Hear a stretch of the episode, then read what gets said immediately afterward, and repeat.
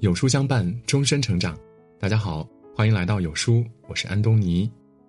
今天我们要分享的是：帮你忙的人不要请吃饭来报答。网上流传一句话：能力是银牌，人脉是金牌，思维是王牌。也就是说，再有能力、有思维的人，也需要人脉为自己的人生加成。诚然，我们无可避免有求人帮忙的时候。作为受惠者呢，我们常以“改天请你吃饭”作为报答。改天请你吃饭，有人只是说说而已，欠下了人情债，选择性遗忘，被人诟病；有人认真履行，请对方吃饭后呢，互不相欠，失去互动，感情渐渐淡漠。所以呢，对帮你忙的人，请不要用请吃饭来报答。他人为你雨中送伞，你要学会为他人雪中送炭，互利共生，合作共赢。《增广贤文·诸子家训》中有言：“滴水之恩，当涌泉相报。”没有谁有义务帮你忙，别把对方的好心当成理所应当。真正高情商的人，在偿还人情时，会秉持过长原则，把感恩转化为切实的行动。社交的本质是交换，但不是等价交换，而是像高利贷一样，需要越换越大，这样的社交关系才能长久。胡雪岩是晚清时期著名的徽商之一，宅心仁厚，声誉极高。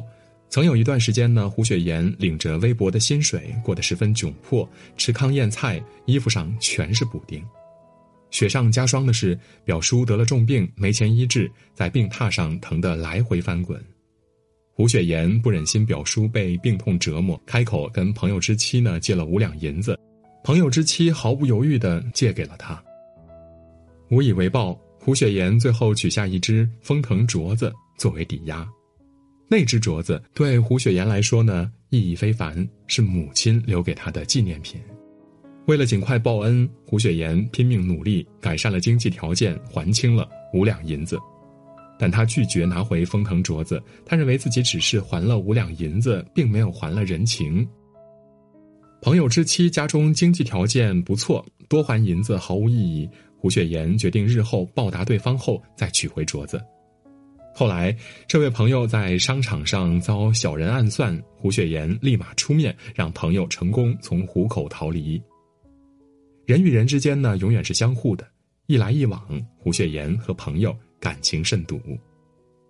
钱债一偿，人情难还，别人帮你忙，包含了感情成分。这不仅仅是毫无人情味的交易，更是双方维系人际关系的桥梁。卢梭说过：“没有感恩，就没有真正的美德。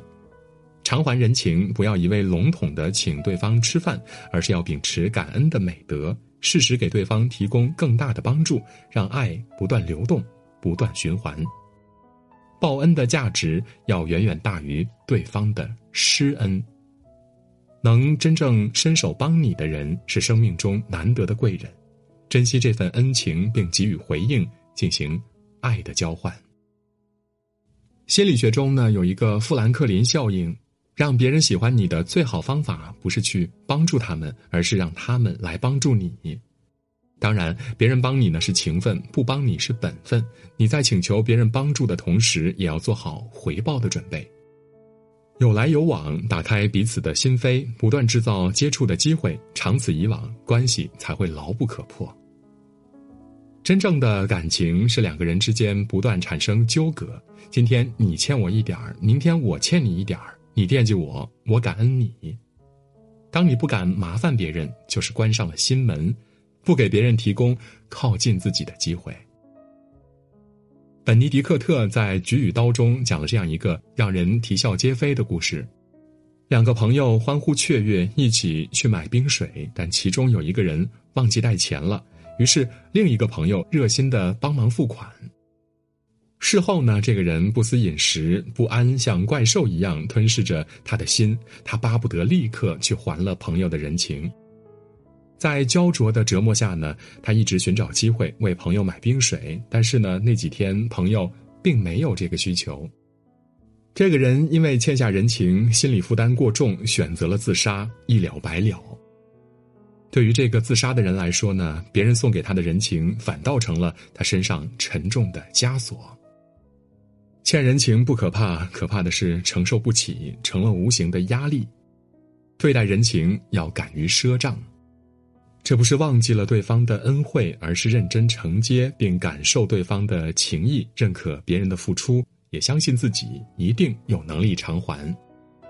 建立起情感银行，等对方随时来支取。别人帮了你，如果你立马清盘了结，清算的明明白白，就损了对方的面子，如同向对方释放绝交的信号。正如宋思明在《蜗居》中所说的那样，关系这个东西啊，你就得常动，越动呢就越牵扯不清，越牵扯不清，你就烂在锅里。要总是分得清你我他生分了。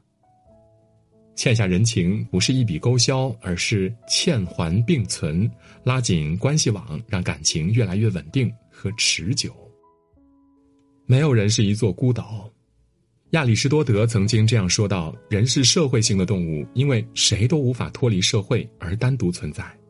你不愿意麻烦别人，就要承受一个人时的孤独和可能面临的失败。人都有脆弱的时候，别一味的逞强。”彼此麻烦才能建立感情，同享福，共患难。电视剧《请回答一九八八》中呢，阿泽爸爸一开始不愿麻烦别人，很多事都默默的硬扛。面对邻居们的热情，他总是一声不吭，每天摆出生人勿近的表情，把别人的暖意拒之千里之外。某天，他突发脑溢血，德善爸爸刚好经过，飞快的把他送往医院。医院中的阿泽爸爸形单影只，邻居们主动献爱心，帮忙做饭、送饭、帮他看店等等。阿泽爸爸主动接过邻居们抛过来的暖心橄榄枝，露出了笑脸。邻居们感到被认可，关系成功破冰。前期的阿泽爸爸呢，不敢消耗人情，害怕被拒绝，害怕还不起，配得感低。后期的阿泽爸爸呢，一颗冷漠的心逐渐被温暖同化了。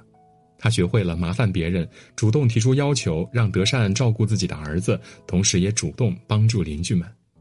在这个过程中呢，他不再压抑自己的真实情感和需求，而是认可自己，认为自己是值得被帮助的，同时也和双门洞里的其他人建立了更深的情感。他渐渐的明白，好的关系就是要相互麻烦。知乎上有一个话题是这样的：你是怎么跟最好的朋友渐行渐远的？其中一个回答获得高赞，也不知道怎么了，以前有事没事儿都会找他，后来呢，忙于工作了，既没了闲侃的闲情逸致，有事时又怕给他添麻烦，怕给对方添麻烦，成了建立牢固人际关系上的绊脚石。没有人是一座孤岛，敢于麻烦别人的人，更容易与对方情感相通，连结一心。而不敢欠下人情的人呢，只会让人敬而远之，被人渐渐的遗忘。认知层次越高的人，越懂得通过麻烦别人，让别人麻烦自己，来搭桥铺路，相互麻烦，让关系进入良性循环中。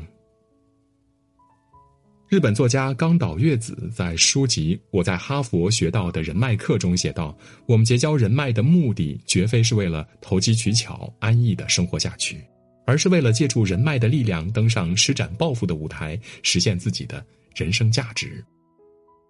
深以为然，有效的人际关系不是物质交换，而是价值交换。帮你忙的人不要请吃饭来报答，请缔造有效的人脉，让感情才能生生不息。请求别人帮忙后呢，偿还人情一定要过量，因为社交的本质不是等价交换。欠下人情后，不要害怕还不起，而是要主动承担责任。今天你帮我，日后我帮你。要知道，人生没法独自精彩，人与人之间相互麻烦后，才能彼此成就，共赴未来。你急人之困，我雪中送炭；你投之以桃，我报之以礼，实现双赢。点个再看吧，麻烦别人，也让别人依赖自己。